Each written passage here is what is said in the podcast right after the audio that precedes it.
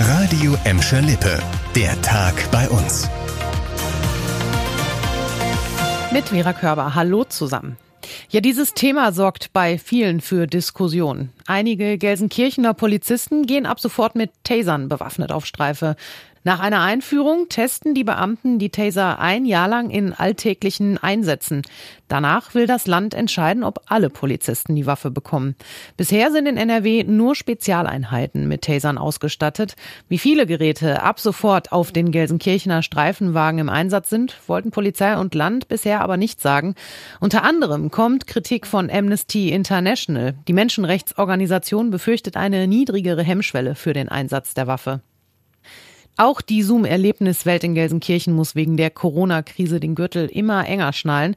Große Teile der Verwaltung sind in Kurzarbeit.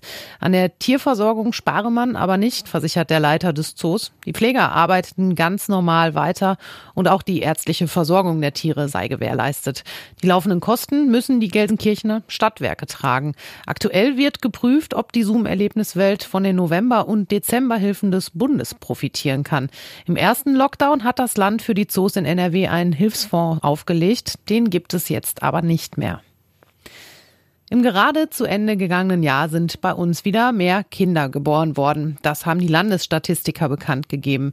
Insgesamt gab es in Bottrop, Gelsenkirchen und im Kreis Recklinghausen mit Gladbeck 9.340 Geburten. Das sind 80 mehr als im Jahr davor.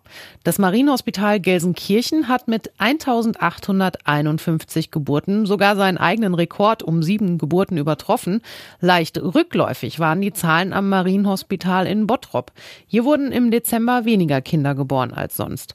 Laut Krankenhaus könnte das mit der rund neun Monate zuvor gestarteten Corona-Pandemie zusammenhängen. Die könne werdenden Eltern Zukunftsängste beschert haben. Allerdings werden im Langzeitvergleich seit 2010 immer mehr Kinder bei uns geboren. Die aktuellen Zahlen der Statistiker sind jetzt aber erstmal nur vorläufig. Offizielle Daten, auch was das Alter der Mütter und auch die Quote der Mehrlingsgeburten angeht, die wird es im Sommer geben.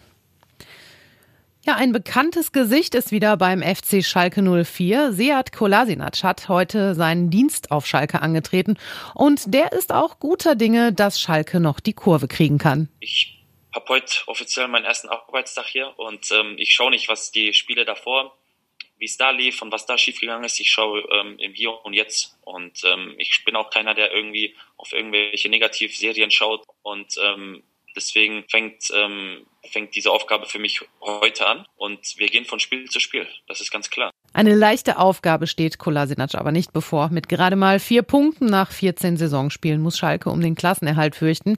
Der 27-jährige Linksverteidiger hat bei Schalke jetzt erstmal einen Halbjahresvertrag unterschrieben. Bis zum Ende der laufenden Saison wird er vom amtierenden englischen Pokalsieger FC Arsenal ausgeliehen. Sein erstes Spiel für Schalke, das hat er am Samstag gegen Hoffenheim um 15.30 Uhr. Und das war der Tag bei uns im Radio und als Podcast. Aktuelle Nachrichten aus Gladbeck, Bottrop und Gelsenkirchen gibt's jederzeit auf radio und in unserer App.